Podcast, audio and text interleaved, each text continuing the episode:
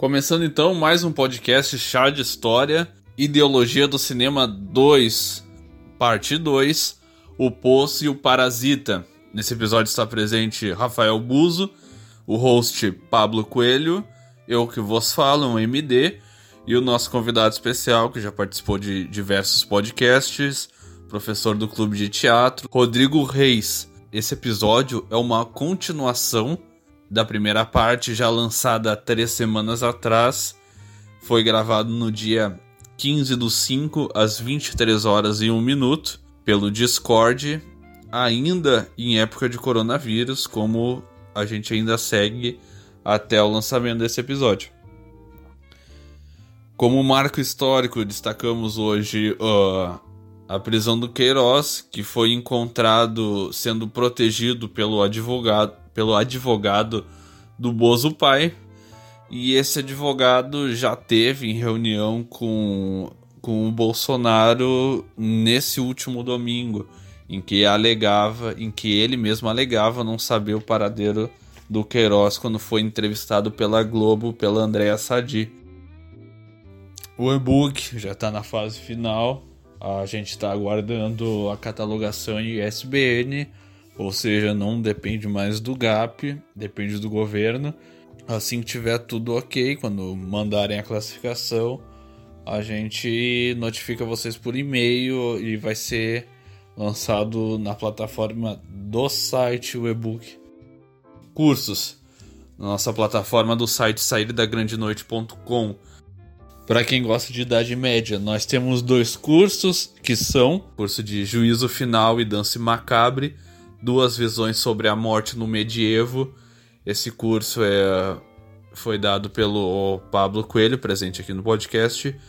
Uh, e ele vale 10 horas complementares. O sistema é muito básico: é ler o texto, responder questionário, acertando 60% ou 70% das perguntas. O certificado é, é feito na hora.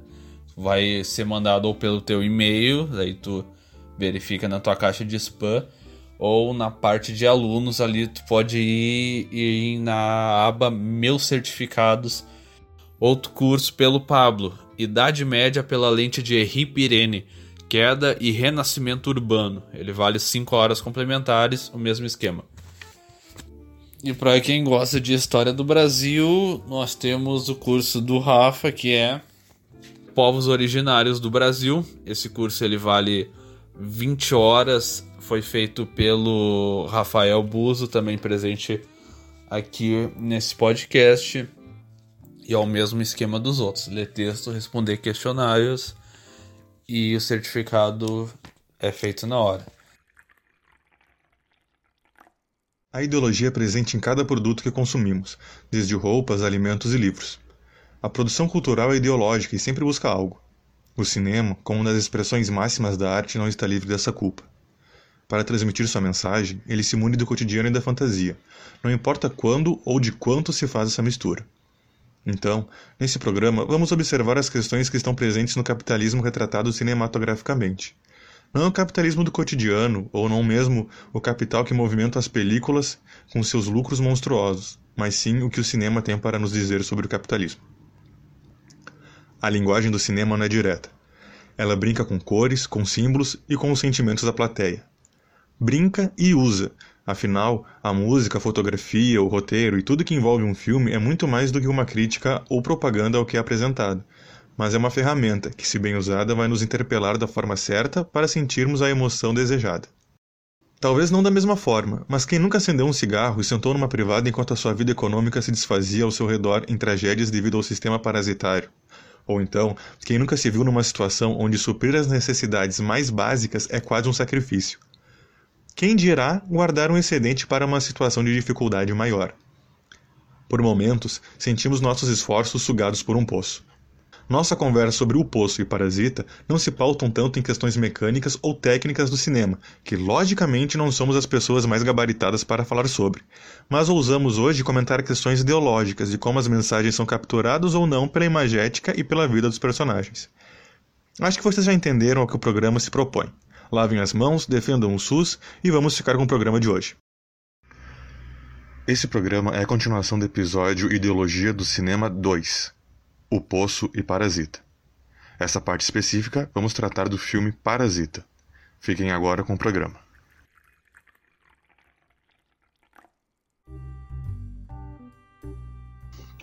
Vamos, vamos, vamos adiantando aqui. Parasita, ele é basicamente uma família de quatro pessoas, de uma classe social muito fragilizada, que procura emprego para se virar de várias formas e acaba encontrando como saída trabalhar para uma família de classe alta, talvez não tão alta assim, né? Mas enfim, com muitas posses, formada por três pessoas e uma governanta. Quatro pessoas também. É um espelho. Quatro pessoas, exatamente. E cada uma dessas pessoas é uma forma de ascensão. Cada uma dessas pessoas ricas é uma forma de ascensão para cada uma das pessoas pobres.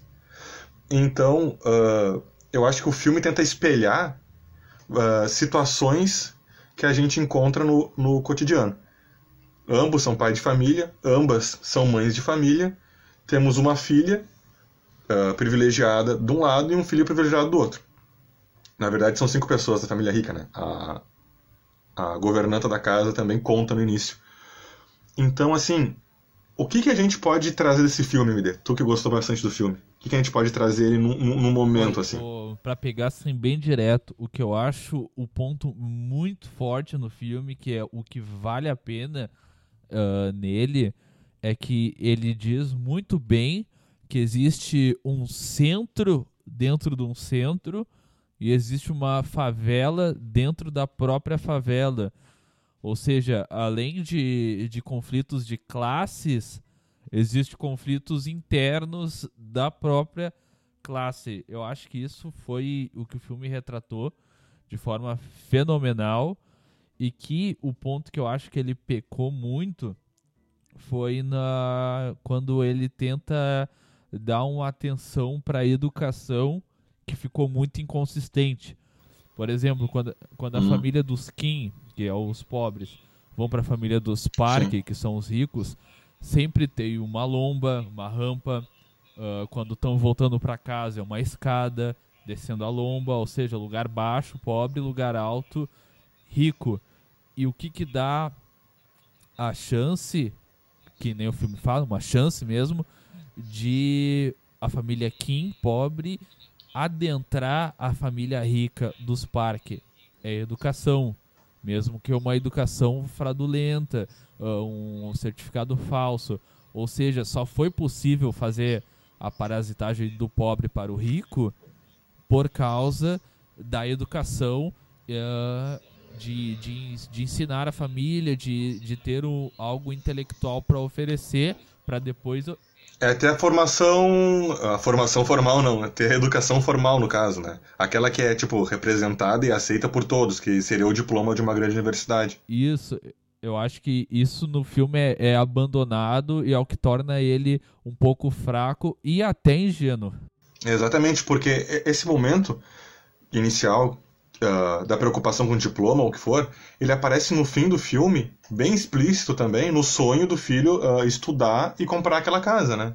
Isso, que é um sonho impossível. O próprio diretor fala que. Ele fez uma conta, inclusive, que se o, o, o filho Kim uh, fosse estudar e trabalhar para comprar aquela casa, ele ia precisar de 540 anos para comprar aquela casa. Sofridos. Uh, eu também quero falar aqui sobre um personagem que é muito interessante, que assim é, é uma cereja do bolo para mim, que é o pai da família, o pai da família Kim. Ele no, ele no início do filme ele é sempre sorridente e ele está sempre tentando ver um lado bom, um lado positivo, ou não ver o lado ruim da situação que ele está, né? Na primeira refeição, todos os momentos de refeição, tu vê que eles são, eles são confortáveis e por mais que eles sejam pobres no início do no início não, ao, ao longo do filme, as refeições são momentos divertidos e tem bastante comida, por mais que seja comida de qualidade ruim no início, né? Tem bastante comida, então tu vê um entrosamento bom da família. E a mudança de chave dele no fim do filme e para acabar matando o patriarca da família Park, eu é assim, é algo que me que eu, que, que eu entendi, sabe? Ele quando ele sentiu, quando ele percebeu que o, que o rico sentiu o cheiro do, do pobre que estava morrendo e não se importou, e ele foi tomado pela raiva e esfaqueou o rico, isso foi bem. Foi muito bem construído ao longo da, da história toda.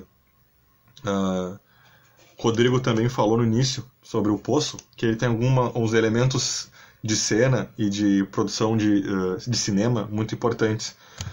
O UMD falou também na questão das lombas, que é o que divide as, a hierarquia social. Tu conseguiu identificar mais alguma coisa aí também, Rodrigo? Eu, pra falar a verdade, sim, ele, com certeza ele tem elementos simbólicos, mas não é o. Eu acho que ele não é o foco desse filme, não é a, a mãos pela linguagem, ele é uma linguagem um pouco mais realista, assim, no sentido da atuação, no sentido da forma como ele apresenta, assim. Mas se a gente for investigar, tem muitos, né? A questão, como o Michael falou, do, do da diferença entre os espaços, onde aparece cada família e tal. E eu acho que já busca mais uma simbologia bem, bem concreta, assim, bem da realidade, assim, sabe? Não tem algo que se desconstrói, pelo menos eu não identifiquei algo que se desconstrói do, do da realidade. Mas para mim, se eu fosse pegar um momento simbólico no sentido bem marcante, para mim o momento é, bem, é um momento do começo, onde eles detetizam a casa, a casa não, detetizam a rua e eles deixam a janela aberta para detetizar a própria casa mesmo, deixando aquela fumaça eh, intoxicar eles. É, nossa, aquilo para mim traz uma ideia muito simbólica com a realidade de hoje, né? Daí eu faço esse link com a realidade de hoje da gente uh, se cuidando e, e, não ter ou não ou as pessoas não tendo acesso à inteligência sobre como se prevenir em relação a essa pandemia. E aí eu penso, ah, me faz muito, ah, me faz umas viagens muito doidas assim sobre esse, sobre esse momento, sabe? Dessa, dessa sujeição ao veneno. Daí vai. Daí já me veio já me veio um link também com a questão dos agrotóxicos, que a gente come comida uh, né, envenenada.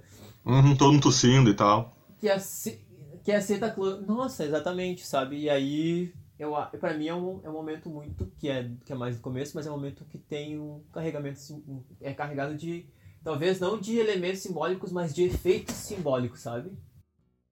É, eu, eu acho que o que o melhor do filme ali é a atuação.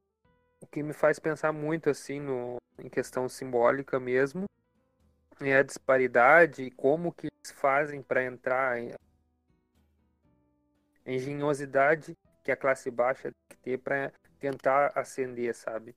E isso mais me chamou a atenção no filme inteiro, assim. É, mas o que eu destaco nesse filme por ele ser grande é a atuação dos atores, com certeza.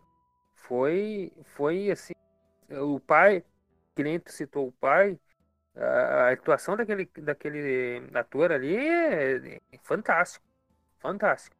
Mas assim, a minha crítica a esse filme é que assim, é, ele é um, ele ele, esses simbolismos dele, assim, ah, ser um espelho da sociedade, tem quatro uma quatro na outra, ele tentar ser, uh, almejar ser alguma coisa. Ele é um filme bom, né? Mas assim, não é um. Não é para ganhar. Não, não, não chegaria a ganhar um Oscar, sabe?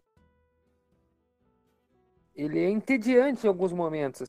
Ele chega a ser entediante. Sim, é, um, é, um, é uma expressão simbólica que traz muita coisa, né? Que, que ela diz muito. É que assim, ó, os não, eu, eu vi os dois filmes, uh, não me animaram em momento nenhum dos dois. Uh, achei os... Mas o que salva o Parasita é a atuação. O poço, no Poço eu dormi também, eu dormi no Poço. Nossa, não, cara, o, o Poço eu parei quatro vezes, o Parasita não parei nenhuma. Eu, me, eu percebi que passou uma hora quando eu olhei o relógio para saber qual era. E assim, ó, só, só deixa eu fazer um paralelo. Esses simbolismos, assim, essas críticas que filmes fazem, e aí eu vou citar agora o A Casa, que também eu acho que é um espanhol, que também é da Netflix, que é um. Eu não sei se vocês já viram esse A Casa. Ele é novo. Ele, ele também é a mesma coisa, assim.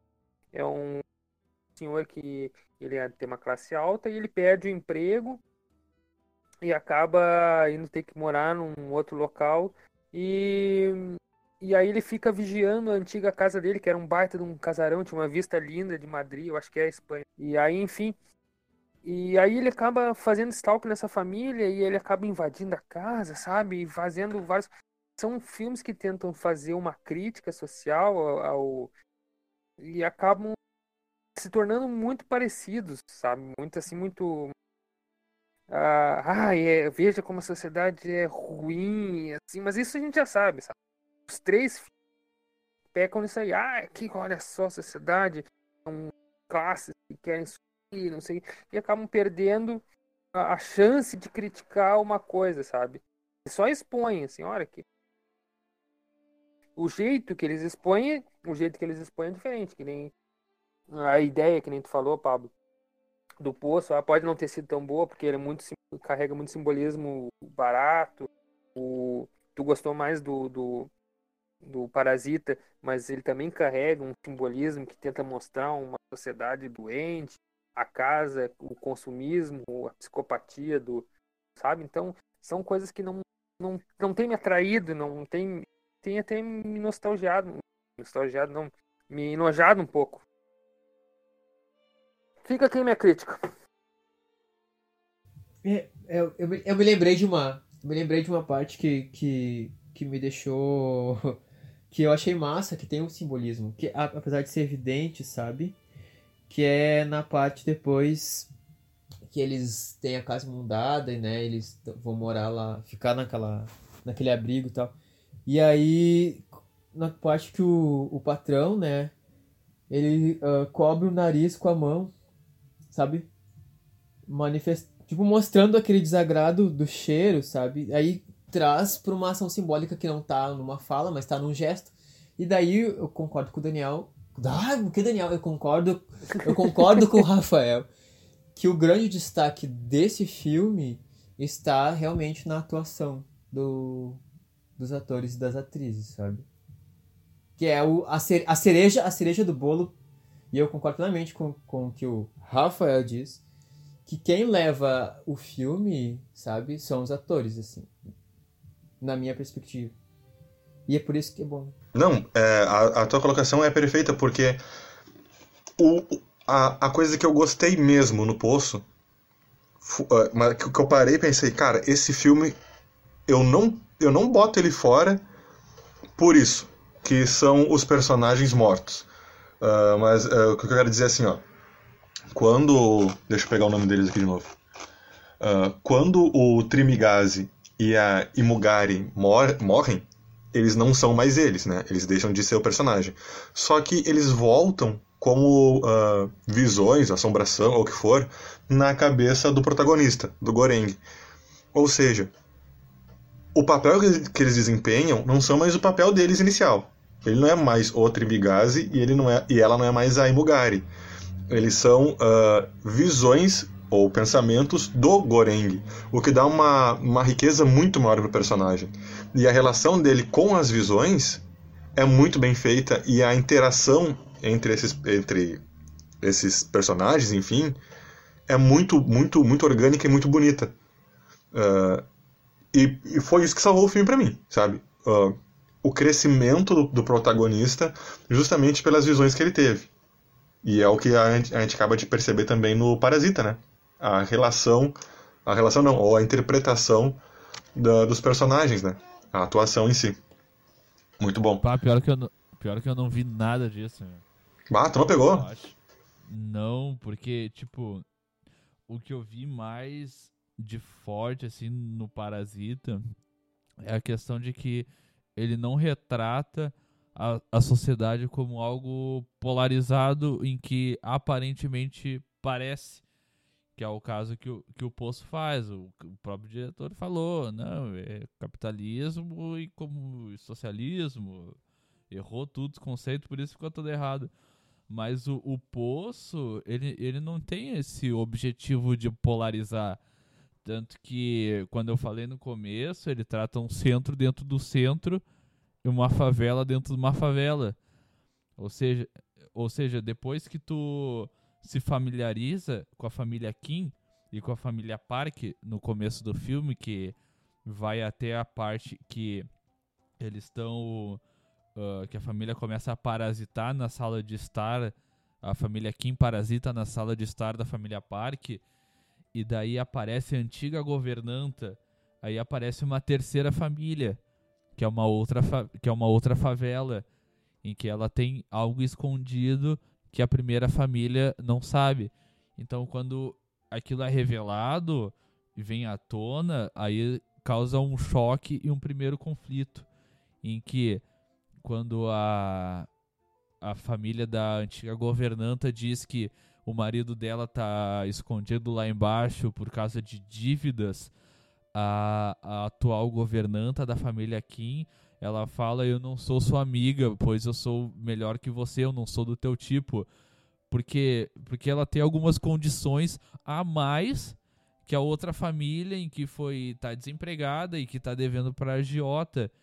E ali a gente não percebe, mas ali mesmo tá o centro do centro, em que tu tá tendo o conflito de duas famílias pobres, em que há uma troca de poder entre uma ter uma condição material melhor que a outra por ter a família inteira empregada e depois essa coisa se inverte porque a família da antiga governanta tá com poder na mão de enviar uma mensagem para a família Park e denunciar e, uh, uh, o golpe e daí acontece essa troca de poder e um sobressair, querer ser mais que o outro por uma coisa muito mínima. Sim, que seria o emprego, né? E a gente não percebe que o centro do centro também aparece ali.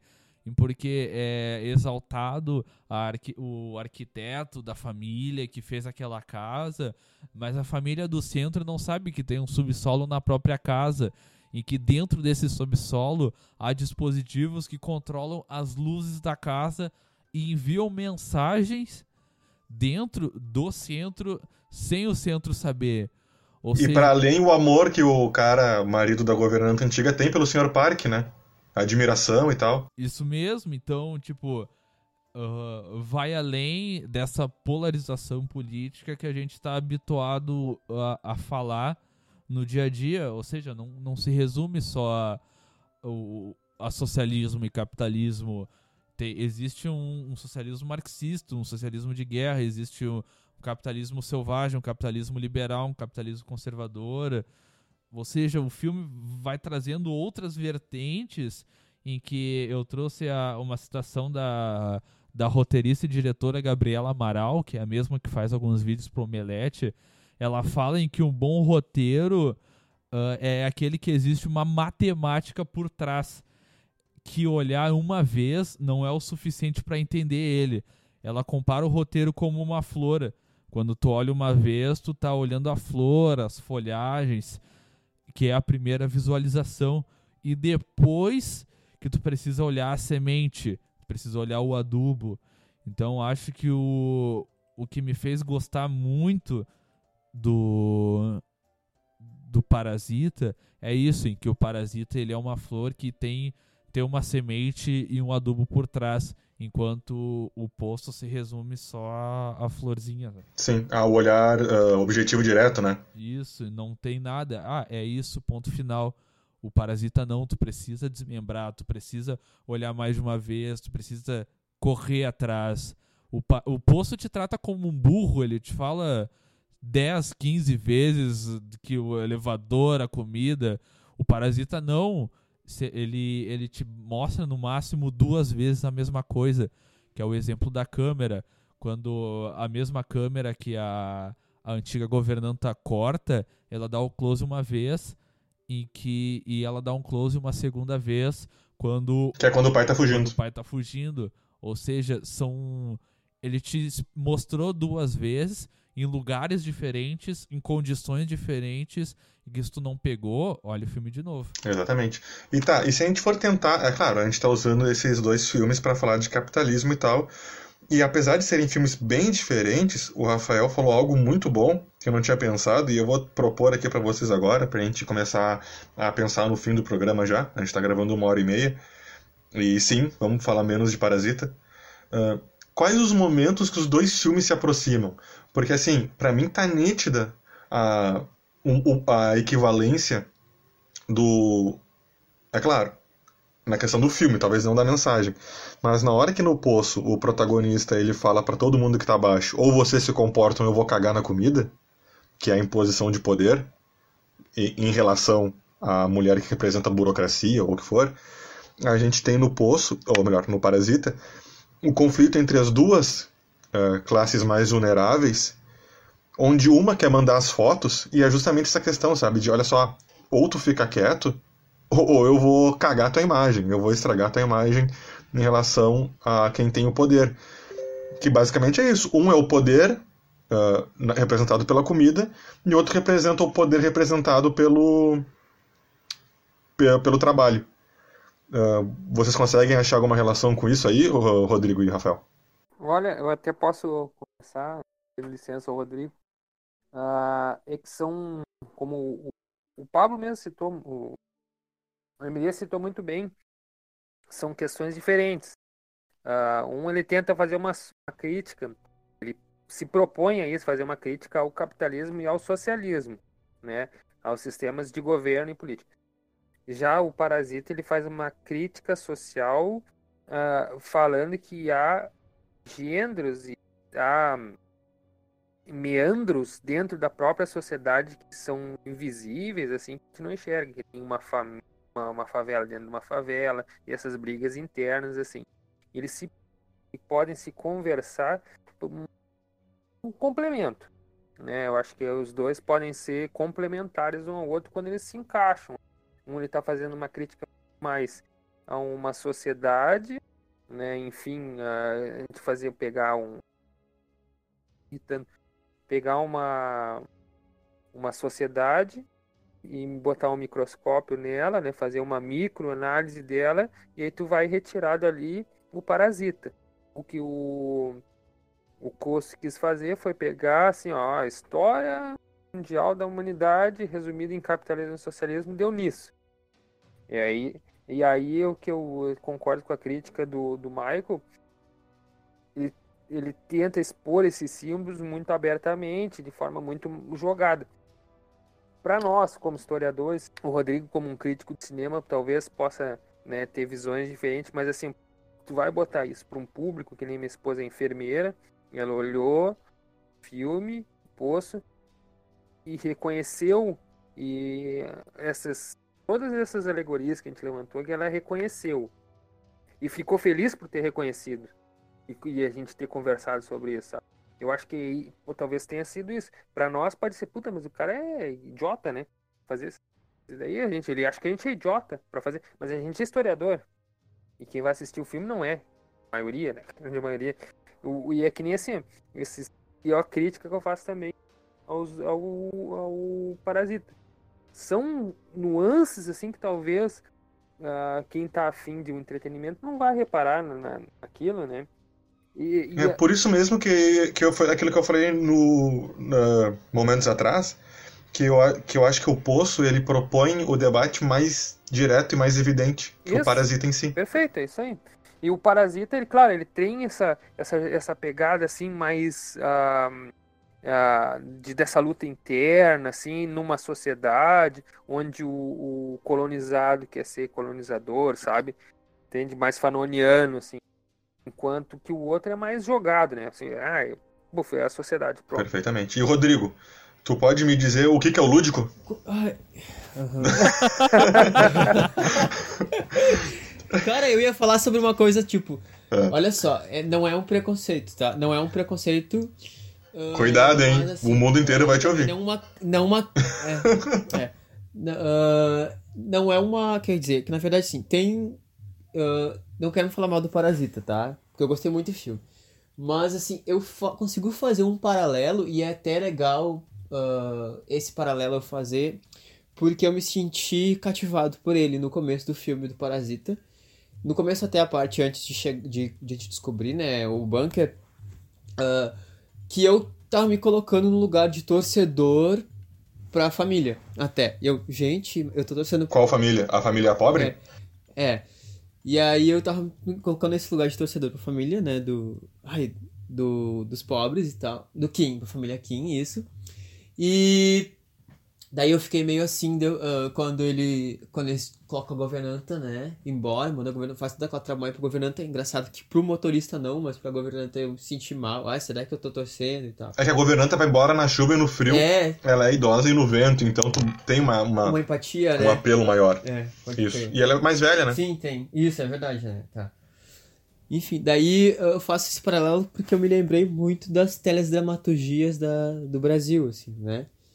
Que tem todo aquela, aquele formato conspiratório do pobre que tenta dar um golpe na, na vilã rica ou na, na mocinha rica. E tem toda aquela situação que é bem explícita na, na, na dramaturgia tele- da telenovela brasileira, onde a gente já está acostumado, já fomos educados a assistir.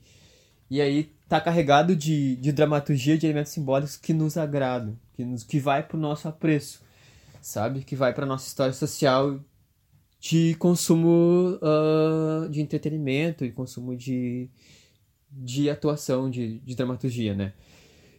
Então, aí, é, e uma coisa que nós, brasileiros, já estamos, num, ah, ah, não digo, é, acostumados, já temos uma educação ah, dramatúrgica em relação a esse assunto, porque é muito presente na teledramaturgia, né, das novelas aqui do Brasil. Sempre tem aquele pobre e tal. Claro que a forma como o, o Parasita coloca é muito mais sutil e, e traz mais, ah, eu acho que traz um pouco mais do silêncio, traz um pouco mais da dessa relação, é, eu acho que é um pouco mais profunda e também um distanciamento por ser de uma do sul, ser, ser sul-coreano, né? E aí quando eu penso, Mas tu não acha também que são golpes completamente diferentes? Porque o golpe deles, tá, por mais que seja maquinado e pensado e, e, e maquiavélico ou o que for, é um golpe para conseguir um emprego, não para conseguir o lugar deles ou ficar rico, sabe? Eles querem o mínimo que é o emprego. Eles vão ter que demitir alguém, vão ter que passar por cima, mas é a mesma luta de sobrevivência que tu encontra no poço. Só que, é claro, em outra arena. Então, assim, por mais que seja um golpe, não é um golpe terrível, sabe? É um golpe sim, sim, né? sim, claro, eu também não vejo, é, é, é- e aí, claro, ampliando a visão para isso, a gente sempre vai encontrar ah, essa não uma justificativa, mas a gente sempre vai encontrar uma explicação sobre essas ações em função da sociedade injusta e capitalista, neocapitalista que a gente vive, né? Independente, independente da situação, assim, do, ah, eu quero me tornar um milionário. Apesar de que eu gosto muito também da cena onde eles começam se vendo e o. Eu não decorei o nome deles, o, o filho mais velho da família Kim reconhece a irmã dele que tá tomando banho na banheira lá, que ela tem um. que ela se identifica com esse, com esse mundo, sabe? E aí. Que ela, é, isso. E aí eu me. Daí foi onde eu me re- reforço um pouco essa minha ideia, essa análise que eu, sabe, de.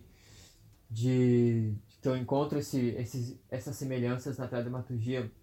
E aí também, claro, eu não, não sou um consumidor de novela, porque eu parei de ver há muito tempo, mas eu me, re- me lembra isso um pouco, sabe? Mas voltando, é, mas voltando para tua, para tua, para tua pergunta, cara, eu consigo, daí eu posso ser muito doido, né? Mas eu consigo ver o mesmo universo até, só que sendo mostrado de formas diferentes, sabe? Dá pra imaginar que naquela sociedade dos do parasita é possível existir um poço, entende? É possível é, é possível que exista um poço onde as pessoas vão parar, sabe? Eu consigo encaixar ele. E aí essa relação que eu e aí eu onde eu consigo encontrar o link assim das duas histórias. Eu não acho absurdo existir um poço na sociedade que eles vivem, que a família Kim vive. Porque assim, se a gente for ah, viajar, e é bom que tu viaja bastante, eu, eu embarco nas tuas ideias, é que assim, viver no bunker já é um poço, tá entendendo? A comida não chega, e é a luta da- das duas classes para chegar no rico, e tem morte igual, e violência. Então, sim, a existência do poço dentro do parasita, ela quase que se efetiva, né? Ela tá lá mesmo. MD, tu consegue encontrar paralelos entre os dois filmes? Sim, eu consigo encontrar pa- paralelos eu vou, e eu começar pelo, pelo Parasita, que é onde eu ia continuar o raciocínio ah, do Rodrigo, que eu acho que o Parasita, ele pega um aspecto ah, muito legal, que é uma semelhança a nível mundial entre favelas. E ele deixa isso bem claro, no caso em que pode ver que até pela vestimenta, no caso a dramaturgia do filme, uh, lembra um pouco quase que qualquer família pobre. Isso porque existe uma semelhança quando se fala de capitalismo em todas as favelas a nível internacional. E daí ele coloca as, as situações específicas para pro público sul-coreano em muito poucos casos, que nem quando é a, a antiga governanta, ela folga no, no Kim Jong-un lá. Então são poucas situações que, que. Não, isso aqui eu vou fazer pro sul-coreano. Então, e o resto é tudo a nível internacional. E o que vai e a própria relação que eles fazem direto pro sul-coreano, que a gente falou, e desculpa te cortar, é, para imitar a âncora de TV da Coreia do Norte, é algo que todo mundo vai pegar, porque todo mundo vê o Kim Jong-un falando e vê as mulheres da TV, do jornal do almoço deles, né? Do jornal do almoço, não, do jornal nacional deles falando daquele jeito. Então, por mais que as referências sejam locais, eles tiveram essa preocupação de fazer, tá, é local, mas aqui, ó, vamos espalhar, porque, é claro, se fosse um filme nos Estados Unidos, eles iam falar de alguém do Trump, se fosse na, no Brasil, ia ser o Bolsonaro, se fosse como é um filme uh, sul-coreano, né, eles só podem falar Sim, da Coreia. Sim, com certeza. E é o, o que o, Del, o Devis Valdez aqui da... O Rafa deve manjar bem mais que eu uh, sobre o Devis Valdez, aqui da América Latina, em que ele fala que existem semelhanças em todas as, fa as favelas do mundo porque são produtos do capitalismo, né? Exatamente, então, perfeito. Uh, então eu acho que uh, pegando a figura do subalterno, claro, existe ainda o que a gente não falou aqui, que é uh, o discurso sobre a intimidade, a denúncia ao capitalismo, a denúncia ao socialismo de guerra, a violência na falta de, de alteridade, o imigrante também. Mas eu acho que a, a internacionalidade da condição do subalterno por uma produção capitalismo, capitalista, eu acho que é o, o, o que mais fecha, assim, porque o, a, representação, a representação do subalterno no poço é igual à representação do subalterno no Parasita. Ótimo, perfeito. Com esse momento a gente já pode encerrar o programa. Todo mundo conseguiu sintetizar bem o que achou de cada filme. E foi difícil, né? Porque os filmes eles falam da mesma coisa, eles, eles têm momentos parecidos, eles têm mensagens parecidas, só que é difícil trabalhar com os dois porque eles são diferentes não na sua concepção, mas na, na sua execução, né? São execuções completamente uh, divergentes uma da outra. Vamos fazer o seguinte. Recadinhos. Recadinhos não. dica de cultura. Tá merda, esqueci da dica de cultura de novo. Eu vou, eu vou indicar o poço. e o Rafael vai indicar a casa.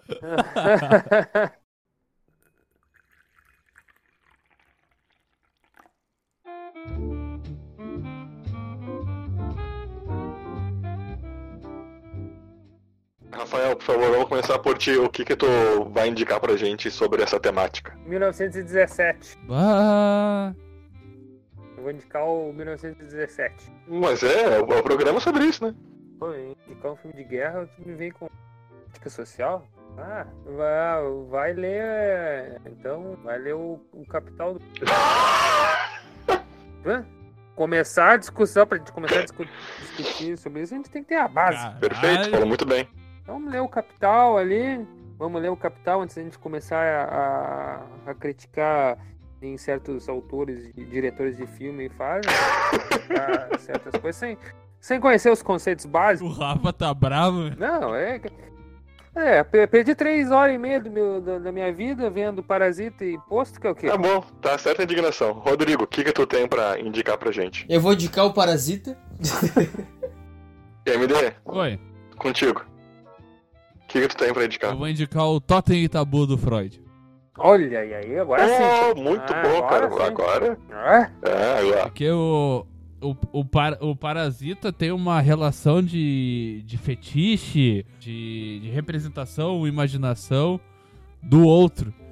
Então, eu acho que o, o Totem e Tabu fecha muito bem Uhum. essa parte em que a gente cria uma ideia material, uma ideia Cara. feitista do outro, que é. Tu sabe onde isso aparece melhor de. Bah, vou te cortar assim. Corta. Sabe onde isso aparece muito bem? Sim, Quando o pai e a mãe estão na cama fantasiando sobre os pobres. Ai, me venda drogas, me dê drogas. Ê, guri, é isso aí! Pegou, pegou a reflexão, Tamo cara. afinado, meu filho, tamo afinado. Eh, eu tive que impedir o MD no meio da conversa aqui, porque eu precisava botar pra fora de forma urgente que o fetiche principal que eu identifiquei, o mais gritante no filme, é a classe ah, que tem dinheiro eh, tendo ah, imaginações sobre quem não tem. E isso reflete na nossa sociedade quando os gêneros musicais e culturais que são marginalizados, como o funk, acabam virando coisa ah, popular e coisa de rico. Em festas caras, em decorações de festas ah, que representam uma favela, aquela construção do hiperreal. É isso aí. Tipo isso, né, MD? É, é bem esse aspecto aí em que tu faz uma representação do outro e em que tu, tu projeta algo em cima dele e tu quer reproduzir. E não é. Quando eu trago o Totem e Tabu do Freud, não é só limitado à família Park. Também a família Kim, como o próprio sonho do, do filho Kim no final, quando ele acha e que ele vai estudar, vai comprar casa, ele tá fazendo a mesma coisa que a família Park fez na trepada lá. Uhum. É, é igual, é a mesma situação. Perfeitamente. Ainda mais que quando ele se vê naquele futuro que ele tá rico, ele tá com outro cabelo. Se vocês viram, ele tá com cabelo vermelho. Sim, outra coisa, é o corpo ali, né? A sexualidade. Exatamente. E, e- e esse fetiche também aparece bem forte na cena que ele tá com a namoradinha, que é a da família rica, olhando pela janela e, bah, eu não encaixo aqui, tu acha que eu encaixo, tu acha que eu sou igual, que, sabe, tem toda a tomada de consciência dele e a diferença dele pros outros, né? Que é justamente a quebra, ou melhor, é justamente a solidificação da- de- desse imaginar o outro. Ele é diferente de mim, sabe? Ele cria. De- deixa eu fazer um, Perfeitamente. deixa eu fazer uma, uma introdução aí também, já que o assunto tá bonito. Não, claro, se, se, tu, se tu não for citar o, o Capital, pode ser. Não, é o Zizek. Tu começou o programa com o Zizek, então eu tenho que dar uma. O Zizek no Guia, Guia Pervertido da Ideologia, ele fala justamente isso. Que a classe alta, ela consome, ela hum, se alimenta da classe baixa. Tem, por exemplo, ah, o filme Titanic. Pode ver a Rose quando é, usa bem ali, vai lá e faz a festa com o Jack, usa todo o Jack, aproveita tudo que ele tem, depois ele, é, quando ele congela, manda embora, né? É exatamente isso. A classe alta, ela consome, utiliza, e aí, eu, como tu citou na música, o, o hiperreal faz a, a festa da favela com funk, coisa que, que a classe alta é capaz, ela margina, é uma música marginal, mas na festa ela consome, naquele momento de, de, de euforia, ela consome aquela, aquele produto, a classe baixa, então é um produto que ela consome e depois joga fora. Só para complementar aí, Não, perfeito. fazer um adendo. Tá, tá, tá certo o recado. Ah, Rodrigo, Só uma dentro. só, só uma dentro. Um adendo. Rodrigo, por favor, tua dica de cultura. Ah, não, não, tu, não, por favor, por favor, pode, Não, pode faz complementar outra- alguma coisa, faz- né? Vai lá, vai lá. O teu adendo também. É que é quando, Agora vai. quando o MD fala do rico que vê algo no- que, que se coloca nesse lugar do pobre, claro, nesse lugar de fetiche, me vem muito agora o momento atual da, da galera que tem grana, que tá fazendo as tarefas domésticas, mas fazendo vídeos sobre si fazendo essas tarefas domésticas. e eu acho. E é muito engraçado porque eles se colocam nessa. Esse, criam essa, essa, esse personagem ou essa figura de si pobre para cons consolidar a sua própria situação de ascensão social, de classe social, sabe? E aí eu acho que se, se encaixa muito no filme. E aí minha dica de e a minha dica de cultura ah, é um filme ah, que se chama Sócrates, é de 2018. Ele foi dirigido pelo Alexandre Morato E é muito bacana porque ele fala da vida de um, de um adolescente negro, assim, de mais ou menos uns 15, 16 anos, não lembro a idade dele, certo, certo. Acontece aqui em São Paulo, um filme brasileiro. E aí o cara, ele tá numa situação de extrema pobreza, assim, fica sem onde morar depois que a mãe, aconteceu alguma coisa com a mãe. Além disso, também o filme fala sobre o preconceito e o e a homofobia que ele sofre. E é muito bacana o filme, é muito massa. Bem, bem, bem bom. E, e é nacional. Muito bom. E o que é muito importante. Assim como o próprio filme coreano, o próprio filme espanhol, uh, além da mensagem deles, é importante justamente a aceitação internacional e, por mais que sejam uh, visões uh, contemporâneas, são visões contemporâneas e reais através do mundo, né? A gente tem a visão da uma visão asiática, uma visão europeia e agora está dando uma visão latino-americana da mesma situação, né? Eu vou trazer não tão acadêmico quanto Rafael, que eu vou ignorar que o Rafael falou que a dica dele é o Capital. Para mim a dica dele é o, é o filme do Zizek. Para mim é isso, eu, que é o que eu vou assistir uh, quando eu acordar amanhã, que já tá tarde. A minha dica vai ser Necropolítica, do Achille Mbembe, que é um livro, que na verdade é um ensaio, é um livro bem fininho. E não vou dizer mais. Necro, né? Necro, política, eu acho que já está bem na cara aí. Se vocês conseguiram pegar os nuances dos filmes e as mensagens, eu acho que o nome do livro aqui já diz bastante coisa sobre morte e política. Quero agradecer aos participantes aí. Alguém tem um recadinho final para dar? Minha dica de cultura é o Capital do Mar. tá bom. Vamos aceitar então aí o filme que o Rafael indicou para todo mundo. E vamos, vamos todo mundo dormir, pessoal. É uma da manhã já. Valeu, feito. Jantar, boa noite. Feito. Jantar não, café da manhã já, né, Rodrigo? É, café.